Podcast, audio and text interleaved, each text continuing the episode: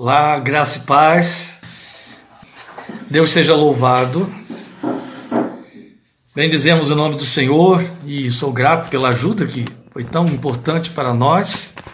Com isso, nós vimos a nossa meditação desta tarde. Como dissemos ainda alguns, alguns minutinhos, eu convido você a abrir sua Bíblia em Apocalipse, capítulo 5, eu estarei fazendo a leitura do texto e entrando na reflexão dele para esta oportunidade. Quero lhe dizer, enquanto você procura aí na sua Bíblia, os que não estão muito familiarizados, o último livro da Bíblia, enquanto você procura na sua Bíblia o texto do capítulo 5 de Apocalipse, e nós estamos seguindo neste período de pandemia em que estamos neste isolamento, estamos seguindo temas pertinentes à realidade do que tem sido a vivência de todos, e muito especialmente em termos de estímulo, em termos de ministração à nossa fé, para exortação, para edificação, para orientação na palavra de Deus. O texto de Apocalipse 5 diz assim: Então vi na mão direita daquele que está sentado no trono um livro em forma de rolo, escrito de ambos os lados e selado com sete selos. Vi um anjo poderoso proclamando em alta voz: Quem é digno de romper os selos e de abrir o livro? Mas não havia ninguém, nem no céu, nem na terra, nem debaixo da terra, que pudesse abrir o livro ou sequer olhar para ele. Eu chorava muito, porque não se encontrou ninguém que fosse digno de abrir o livro e de olhar para ele. Então um dos anciãos me disse: Não chore. Eis que o leão da tribo de Judá, a raiz de Davi, venceu para abrir o livro e os seus sete selos. Depois vi um cordeiro que parecia ter estado morto em pé no centro do trono, cercado pelos quatro seres viventes e pelos anciãos. Ele tinha sete chifres e sete olhos, que são os sete Espíritos de Deus enviados a toda a terra. Ele se aproximou e recebeu o livro da mão daquele que estava sentado no trono. Ao recebê-lo, os quatro seres viventes e os vinte e quatro anciãos prostraram-se diante do cordeiro. Cada um deles tinha uma harpa e taças de ouro cheias de incenso, que são as orações dos santos. E eles cantavam um cântico novo. Tu és digno de receber o livro e de abrir os seus selos, pois foste morto e com teu sangue compraste para Deus gente de toda tribo, língua, povo e nação. Tu os constituíste reino e sacerdotes para o nosso Deus, e eles reinarão sobre a terra. Então olhei e ouvi a voz de muitos anjos, milhares de milhares e milhões de milhões. Eles rodeavam o trono, bem como os seres viventes e os anciãos, e cantavam em alta voz: Digno é o cordeiro que foi morto de receber poder, riqueza, sabedoria, força, honra, glória e louvor. Depois ouvi todas as criaturas existentes no céu, na terra, debaixo da terra e no mar, e tudo o que neles há, que diziam: Aquele que está sentado no trono e ao cordeiro, sejam o louvor, a honra, a glória e o poder para todo sempre. Os quatro seres viventes disseram Amém, e os anciãos prostraram-se e o adoraram.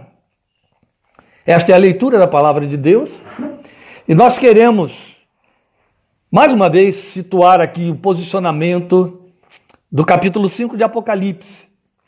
É evidente que estamos diante de um texto profético, apocalíptico, e a nossa abordagem de Apocalipse capítulo 5 difere daquilo que a maioria dos pensadores da atualidade dis discutem sobre o texto. Apocalipse tem minimamente duas linhas interpretativas: a futurista, por onde vai a grande maioria, que a gente não assina, e a simbólica, aquela que mostra, como você acabou de ouvir na leitura aí, que o texto nos fala de uma profecia através de muitos símbolos, e por conta da interpretação desses símbolos, da observação destes símbolos, a gente se apercebe do que o capítulo 5 apresenta para nós no texto de Apocalipse.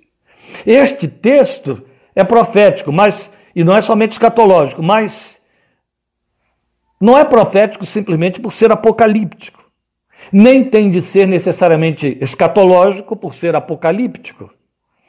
Ele abrange a história dos homens no planeta a partir do momento da cruz, do estabelecimento da igreja na terra. Então não estamos falando de um tempo lá na frente, num futuro distante de nós, que nós sequer sabemos se alcançaremos. Não. Estamos falando de um tempo que começou há muito tempo atrás. Começou desde o momento em que o Filho de Deus falou dos últimos dias que estavam sendo inaugurados a partir do seu ministério da terra, na terra e da sua morte na cruz do Calvário. Então, o texto de Apocalipse nos faz pensar e ter uma visão panorâmica da história. Este texto de Apocalipse, capítulo 5, especialmente. Nesse contexto, nesse, nesse, nessa proposta, ele é escatológico. Mas, ao mesmo tempo, ele é contemporâneo para cada geração de cristãos na história. E aí nós vamos para dentro do texto para perceber o quê? Que no cenário descrito há um livro com sete selos. A partir do capítulo 6, que não lemos, mas você poderá reler ou ler em casa, né? Depois aí, depois do seu dessa nossa meditação, logo mais, amanhã. A gente costuma brincar dizendo lição de casa, mas você está em casa.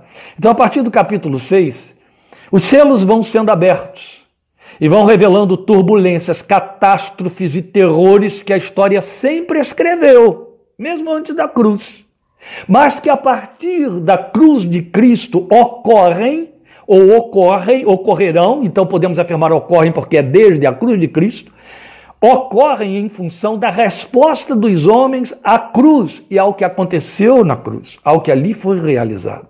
Grave isto, porque esta é uma lente específica e especial para você entender o livro de Apocalipse, e especialmente essa abertura do livro da história, o livro com seus sete selos.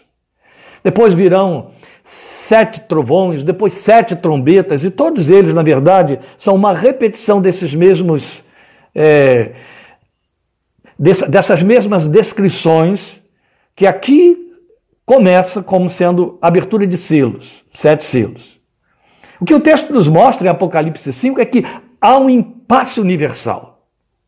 João vem nos relatando uma visão que ele tem do céu, o céu, ele vê uma porta aberta, lá está o céu, lá está o trono de Deus e Deus cercado de seus anjos, aquelas, aqueles quatro seres viventes, 24 anciãos com coroas de ouro na cabeça, que atiram aos pés do cordeiro, num simbolismo de adoração plena. E aí, quando ele tem esta visão do céu, ele ouve uma voz dizendo: Vem para aqui, isso está em 4:1 de Apocalipse, suba para cá e mostrarei a você o que deve acontecer depois dessas coisas. De que coisas Apocalipse 4:1 fala?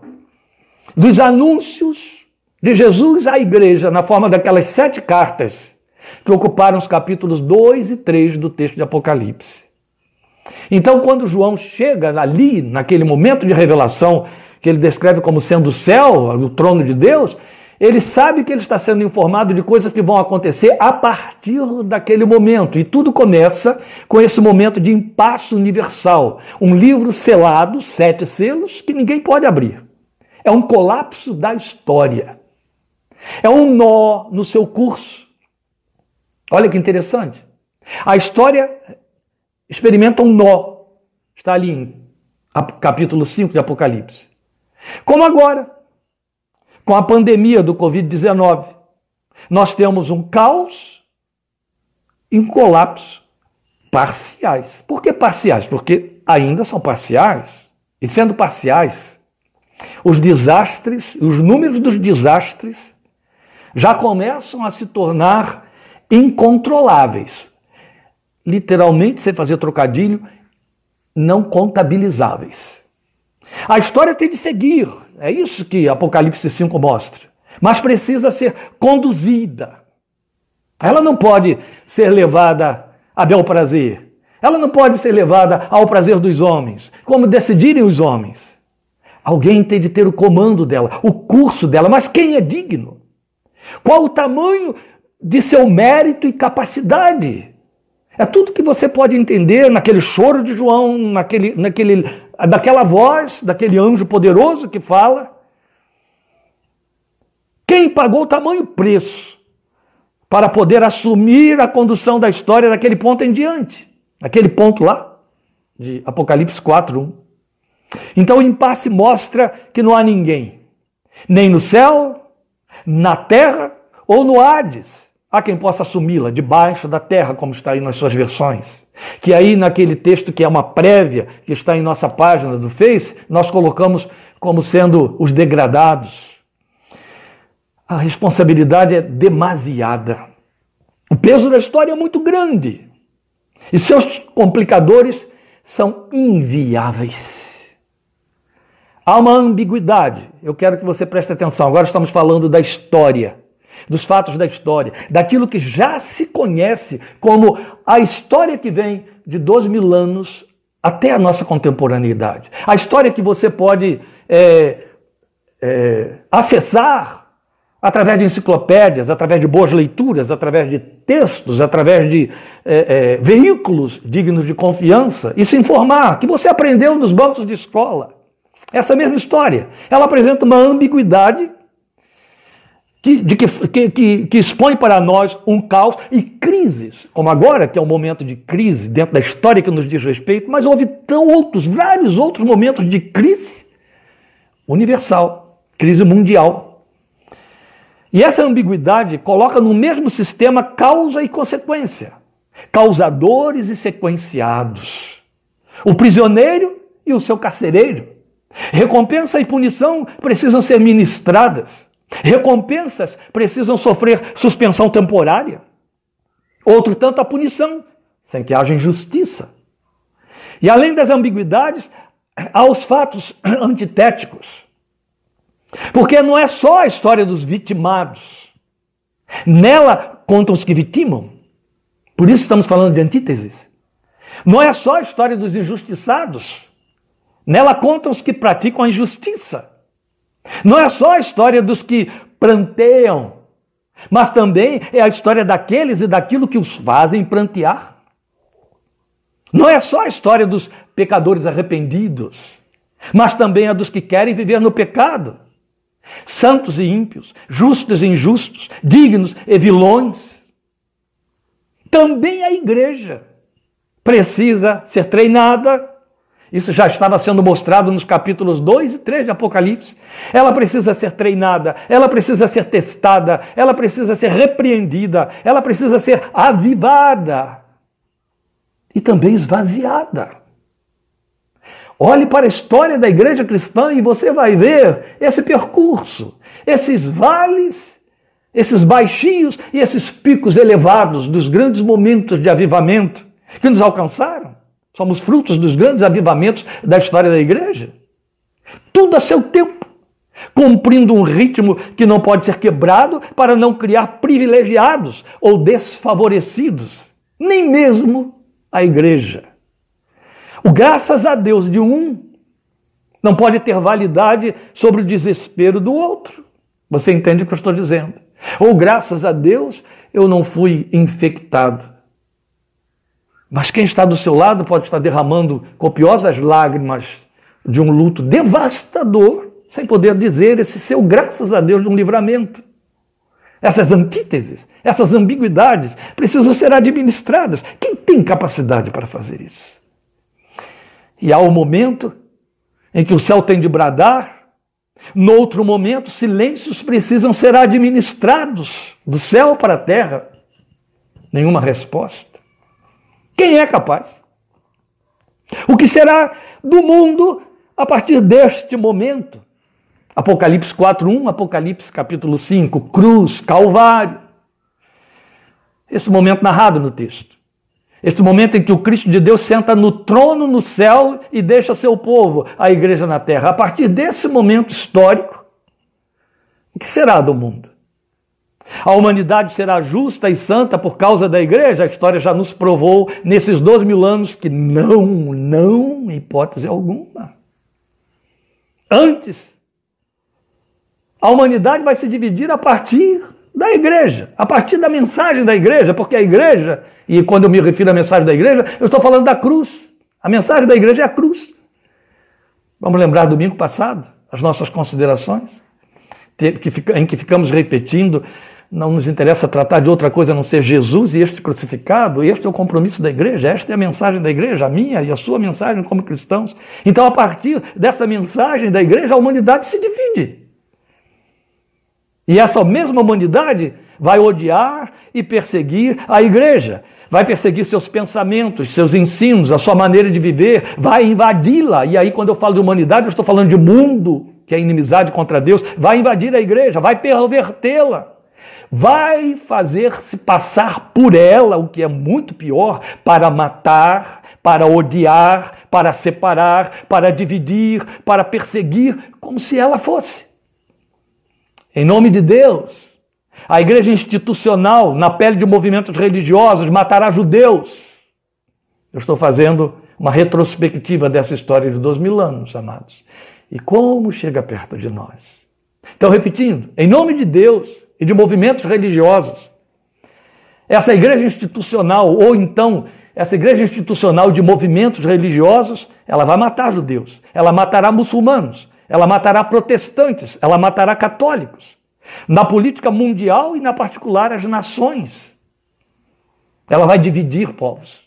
Vai produzir guerras de secessão, de reforma religiosa, de contra-reforma religiosa, sistemas ateístas persecutórios, guerras civis, Primeira Guerra Mundial, Segunda Guerra Mundial, Guerra Fria, guerras territoriais, terrorismo por facções religiosas, genocídios. E todos eles, a sua grande maioria, com raras exceções, se dizendo cristãos, guerreando em nome de Cristo. Lembram das grandes cruzadas, matando os otomanos? Quem pode manter as rédeas da existência firmes durante os séculos desses desatinos atrozes? Que, por sua vez, produzirão convulsões sísmicas deflagrarão extermínio de seres vivos.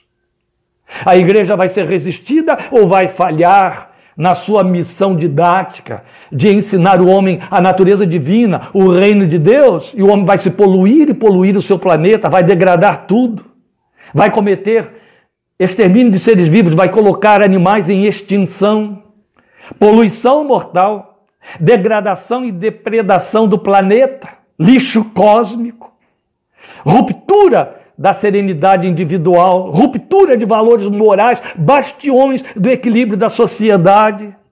Quem pode manter as rédeas dessa existência firmes? Esses bastiões rompidos vão precipitar a propagação de pestes, de fome e de angústias. No mundo político surgirão outros Césares, com novas performances e novas perfídias, porque sempre Césares. Onde está, essa é a pergunta de Apocalipse 5, quem tem o poder de parar essas insanidades? De dizer basta. A abertura dos sete selos, a partir do capítulo 6, também detém uma outra pergunta: quando haverá o basta? Até quando está no capítulo 7 essa pergunta feita pelos mártires que já partiram para o céu? Até quando, Senhor? Tu, tu vingarás o sangue nosso que foi derramado sobre a terra. Então, há uma outra pergunta embutida: quando haverá o basta?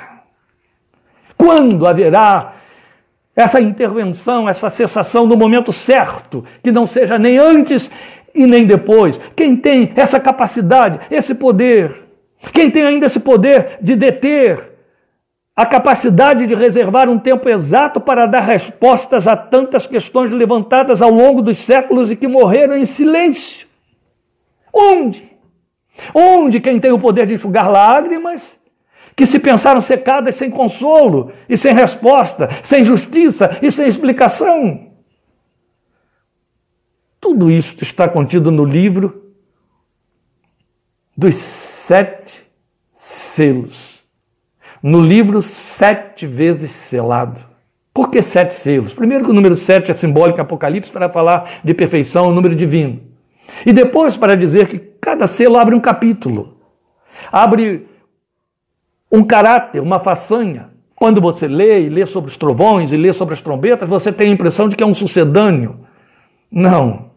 Há uma, um amalgamento de fatores e de situações, porque um produz o outro, entende? Guerra produz fome, que produz peste, guerra produz peste, que produz fome, por aí vai.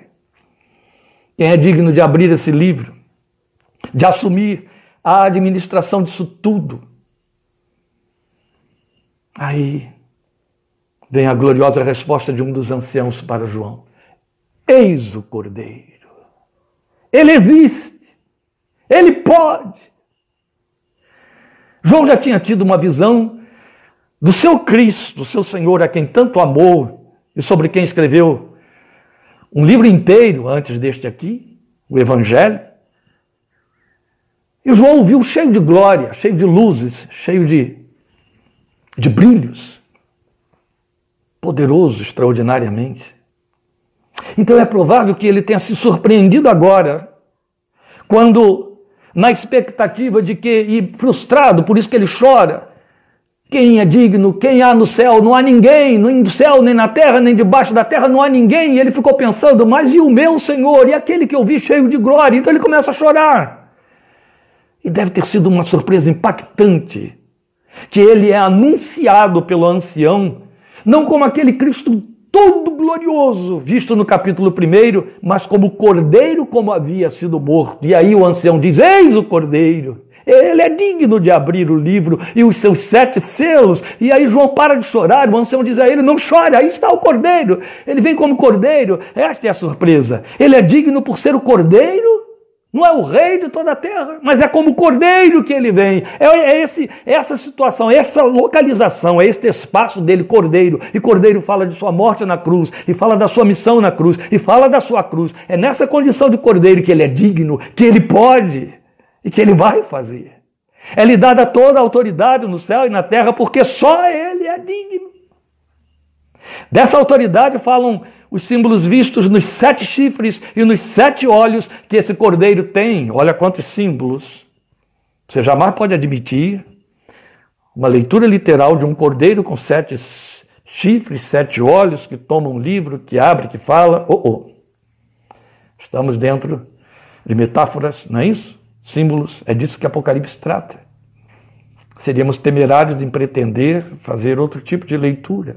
E esses sete olhos, esses sete chifres, falam dessa autoridade que não pode ser contida, dessa onisciência que não pode ser contida, dessa divindade e excelência. Ele é o único digno dentro do céu, porque veio de lá para viver a história dos homens com eles na terra. Lembra a pergunta é: não foi achado ninguém no céu? Eis o Cordeiro, ele é digno, então ele é o único digno no céu, porque ele veio de lá. Porque ele veio de lá para viver a história dos homens e vivê-la com eles na terra. Veio como rei exaltado, por isso leão, leão de Judá, outro símbolo. Também é o único digno dentre os que estão na terra. Ó, oh, nem no céu, na terra, ele é o único digno dentre os que estão na terra, porque viveu nela como a raiz de Davi, outro título que ele recebe. Raiz de Davi que não pecou, mas cumpriu a vontade divina legitimamente. Único digno dentre os mortos, ó, debaixo da terra. Porque, tendo sido morto, levantou-se da morte como a primícia dos que dormem e inaugurou a glória da ressurreição. E aguarda todos que nele creem. Um leão de Judá, porque tem o cetro, a autoridade, porque foi prometido. É uma promessa que está lá no capítulo, está lá em Gênesis, na história de Jacó e seus filhos. Profecia de Jacó. Raiz de Davi, porque traz legitimidade e fará renascer um governo justo segundo o coração de Deus. Que raiz de Davi lembra que foi um apodo dado por Deus a Davi. Mas cordeiro, porque é digno, porque viveu como inocente entre os homens e conheceu e sofreu seus desatinos porque a oferta voluntária e substitutiva no altar da justiça legítima de Deus contra a hediondez da natureza pecaminosa do ser humano, que, tendo sido criado perfeito, a imagem e semelhança de Deus se corrompeu a um nível mais degradado que as bestas irracionais, com mais poder de perversidade que os próprios demônios. E aí, O preço de tamanha queda, de tamanho pecado, foi a vida do justo, o Cordeiro de Deus, inocente, filho de Deus. Então ele é digno, ele pagou esse preço. E esse mesmo homem, degradado pelo seu pecado, ainda blasfema de Deus, quando sofrendo os efeitos de sua impiedade, legitimamente merecidos, por ele mesmo perpetrados levanta os olhos para o céu e pergunta: como Deus permite isto? O cordeiro é o único digno em sua identidade. E eu quero que você tenha paciência de ouvir nesses próximos minutos essas definições da dignidade do cordeiro, porque senão teríamos perdido a oportunidade, teríamos perdido a, o, o significado amplo do capítulo 5 de Apocalipse. Então, primeiramente eu quero falar para você dessa identidade que justifica a dignidade do cordeiro. Ele é o único digno na sua identidade, e por identidade eu quero falar identificação, que ele assumiu. Porque se humanizou e venceu como humanidade perfeita. Tomou a forma de homem e não caiu porque pagou como inocente o preço de sangue pelo resgate dos homens e de sua história. Quando vimos domingo passado, eis aí o Cordeiro de Deus, falamos sobre isso. Porque conheceu as injustiças, a humilhação, a traição, a perseguição sem causa, a rejeição, conheceu as tentações, conheceu e sofreu o que era impensável no tempo de glória e no espaço de glória que ele habitava antes de encarnar, a ira divina em lugar dos pecadores, por causa do pecado deles, e a morte que pagava, que satisfazia essa ira a favor desses homens que os traíram, que não o compreenderam. Conheceu a ignomínia. Por isso mesmo que a sua morte foi a mais humilhante possível, fora das portas de Jerusalém, morte de cruz. Sendo rico, fez-se pobre. Existindo em glória excelsa, como a Bíblia mostra para nós, assumiu a vida no mundo de trevas, habitando não em palácios perfumados, nem ostentando anéis de autoridade religiosa, mas a pobreza das favelas da Galiléia, como Nazaré, fétida, desacreditada e covil de ladrões, bandidos. Essa era a história de Nazaré. Daí Natanael ter surpreendido ao saber que ele vinha de lá e perguntar para Felipe: pode vir alguma coisa boa de Nazaré? Eu não vou apresentar correlatos aqui porque seria uma temeridade. Mas pense naqueles ambientes de onde você sabe que só procede o que não presta. Essa era Nazaré da Palestina dos dias de Jesus e foi onde ele morou e de lá ele veio conhecido como Nazareno. Consegue perceber o nível de identificação do Filho de Deus? Não se identificou com os herodianos, não se identificou com a facção sacerdotal, os líderes opulentos de Israel, privilegiados pelo próprio Império Romano. Não, não. Ele se identificou com o favelado, mais pobre, o desprovido. Foi com esse.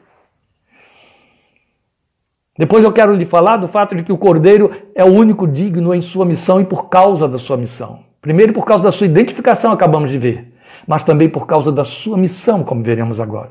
Porque se deixou imolar, ele se deixou matar. Lembram, falamos domingo passado, a morte de Jesus não foi algo que o espreitava na esquina e que o tomou de surpresa. Ele já nasceu e no seu berço já havia a sombra da cruz, falamos sobre isso. Ele se deixou imolar. É digno porque criou com sua morte o emblema-chave da redenção dos arrependidos, a cruz. Esta é a razão porque alguns que se, se proclamam cristãos se persignam, carregam cruzes. A gente leva a cruz, põe cruz em tudo quanto é lugar, nas, nas fachadas dos templos das igrejas evangélicas, católicas. É o grande emblema-chave da redenção dos arrependidos, que deveria jamais ser permitida cair em lugar comum com seu tremendo significado, que causou tanto impacto, que causou comoção no momento em que o Filho de Deus ali expirava, de maneira que o sol desaparece, a terra toda se abala, treme, as trevas tomam conta do ambiente, do espaço. O próprio planeta sofre estertores nesse momento. E dá resposta à realização dessa cruz ocorre toda essa convulsão na história dos homens de todas as épocas. Digno, porque sendo Deus se afeiçoou aos homens. Falamos da identificação. Não foi uma performance, foi uma paixão. Cristo amou a igreja. Paulo diz: Cristo me amou e a si mesmo se entregou por amor de mim. Foi uma paixão. Não foi um teatro. Entende? Ele não fez o papel de quem está identificado com os homens. Ele os amou. Acho de uma beleza extraordinária João capítulo 17, quando na sua oração que João registra como a última oração do Filho de Deus, ele fala ao Pai do desejo que ele tem de, de ir agora a, a, a reassumir a glória que havia deixado, mas fala: Eu quero que também estejam comigo lá aqueles que tu me deste. E aí, ao falar da, do retorno à intimidade e à comunhão que seria rompida no momento na cruz, ele diz de uma forma extraordinária: Eu neles, Pai, e tu em mim. Ele não os esquece, ele quer estar com eles e quer que eles estejam com ele. Então, se afeiçoou aos homens, fazendo-se homem com eles e criando neles e com eles um povo para seu louvor eterno. A igreja dos redimidos pelo seu sangue, já sabia disso você e quero que você pense nisso de novo. A igreja não é formada por anjos. Deus os tem no céu. Jesus veio conquistar um povo, homens e mulheres pecadores, fracos, que, adoecem, que se enfraquecem, que têm que lutar pelo seu pão, para transformar esses homens em seu povo, que ele chama de sua noiva, noiva do cordeiro. Ó, sempre cordeiro, sempre como cordeiro. Digno porque todo o poder lhe foi dado para reescrever a história através de sua vida. Agora mesmo eu vou citar isso daqui a pouquinho. Eu quero só que você preste atenção nisso. Quando eu digo que ele é digno para reescrever a história através da sua vida, eu estou falando de reescrever mesmo, é passá-la limpo através de sua honra. E para encerrar a história degradada dos homens e pelos homens sem o temor de Deus. Então ele é digno para refazê-la e para encerrar esta que está aí, quando for refazê-la. Então ele é digno para fechar a história. Ele tem as chaves Está escrito. As chaves de Davi. O que ele fecha, ninguém abre. O que ele abre, ninguém pode fechar. E aí, o ancião mostra a João que esse cordeiro que é digno para abrir o livro, fazer o controle dessa história, é o mesmo cordeiro que precisa ser reconhecido como cordeiro e adorado como cordeiro, porque para sempre estará no céu nos fazendo lembrar toda essa sua obra da nossa redenção como cordeiro. Falamos isso na outra semana. Então é o cordeiro, eis o cordeiro, para ser reconhecido como cordeiro, para ser adorado como cordeiro. E aí nos resta adorá-lo, como aqueles seres celestiais. A partir de um dado momento, finalizando o capítulo 5, João é, narra a sua visão mostrando essas miríades de hostes de adoradores, começando pelos quatro seres viventes, pelos 24 anciãos e depois anjos, incontáveis hostes de milhares e milhões deles. E depois toda a criatura da terra, debaixo da terra, os remidos e os que se perderam, também vão reconhecê-lo, vão adorá-lo. A sua adoração é e continuará sendo universal e totalizadora. Então resta-nos adorá-lo, como aqueles seres celestiais fizeram, e nos rendermos a Ele. E a Ele primarmos por copiar. E aqui eu trago a sua memória, você que conhece Bíblia e a revelação da palavra de Deus, algo que não produz muito conforto, mas profundamente verdadeiro, que por ser palavra de Deus é doce na boca, amarga no ventre. Quando eu digo que temos que adorá-lo, e essa adoração significa que temos de primar por copiá-lo.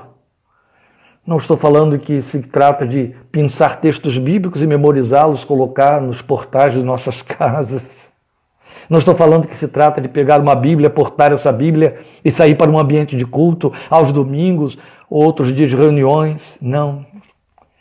Estou falando de natureza. Por quê? Porque foi ele quem declarou eu os envio como cordeiros ao meio de lobos. Eu sou o cordeiro e vocês são enviados como cordeiros entre os lobos. Lembram quando ele disse: Eu sou a luz do mundo, vocês são a luz do mundo? Agora está aqui ele, Lucas capítulo 10, versículo 3, dizendo: Eu sou o cordeiro e eu envio vocês ao meio de lobos, como cordeiros. Sabemos como agem os lobos. Nós os identificamos facilmente no caráter, na fala, nos ataques, na ganância e no comportamento.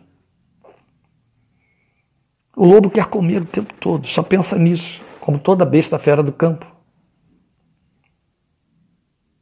O lobo não tem nada para oferecer.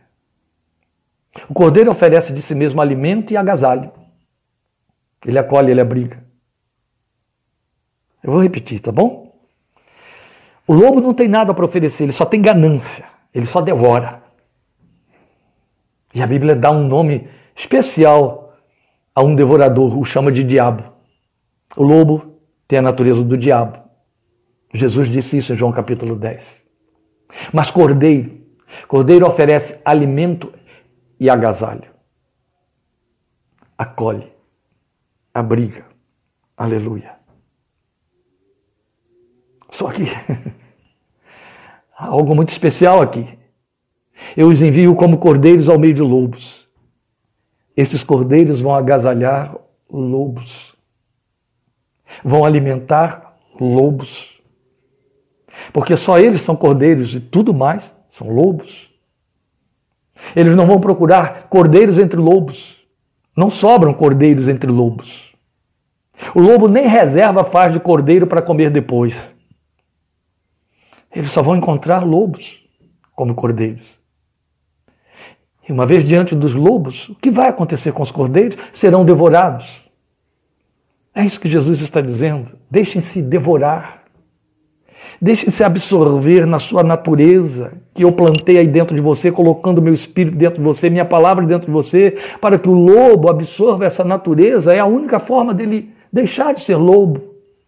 Como eu e você, que um dia éramos lobos, só lobo, só entendíamos da natureza do lobo, do comportamento do lobo, do plano do lobo, da filosofia do lobo, do sonho do lobo e comemos do cordeiro. Quem comer da minha carne, quem beber do meu sangue, fomos transformados em cordeiros. E agora ele chega e diz: Ô oh, meu cordeirinho, vai e deixe-se devorar pelos lobos. É isso que significa ter o controle da história, a sua história conquistada com a dignidade de um cordeiro. Porque não basta ser diferente. É imprescindível ser semelhante ao cordeiro pois só Ele é digno. Só há dignidade e verdadeira autoridade no Cordeiro, a quem os lobos devoraram. E é Ele quem então desatará o nó da história. Aí você vai dizer, mas você fez aí no início uma comparação da história no caos, da história sofrendo uma paralisação, uma estagnação com a pandemia, o Covid-19. Então é Ele, Jesus, quem vai dar uma solução para a pandemia e vai desatar? Bem, eu não tenho autoridade para dizer a você se ele vai desatar. Eu não sei nem se vai haver desatamento de nó. Não sei. Então quem sou eu para lhe dizer que ele vai desatar? Eu só quero dizer o seguinte: se é um nó e alguém tem que desatar o nó, não vai ser nenhum político. Não vai ser nenhum homem por si mesmo mas o dono da história, a seu tempo, no momento exato.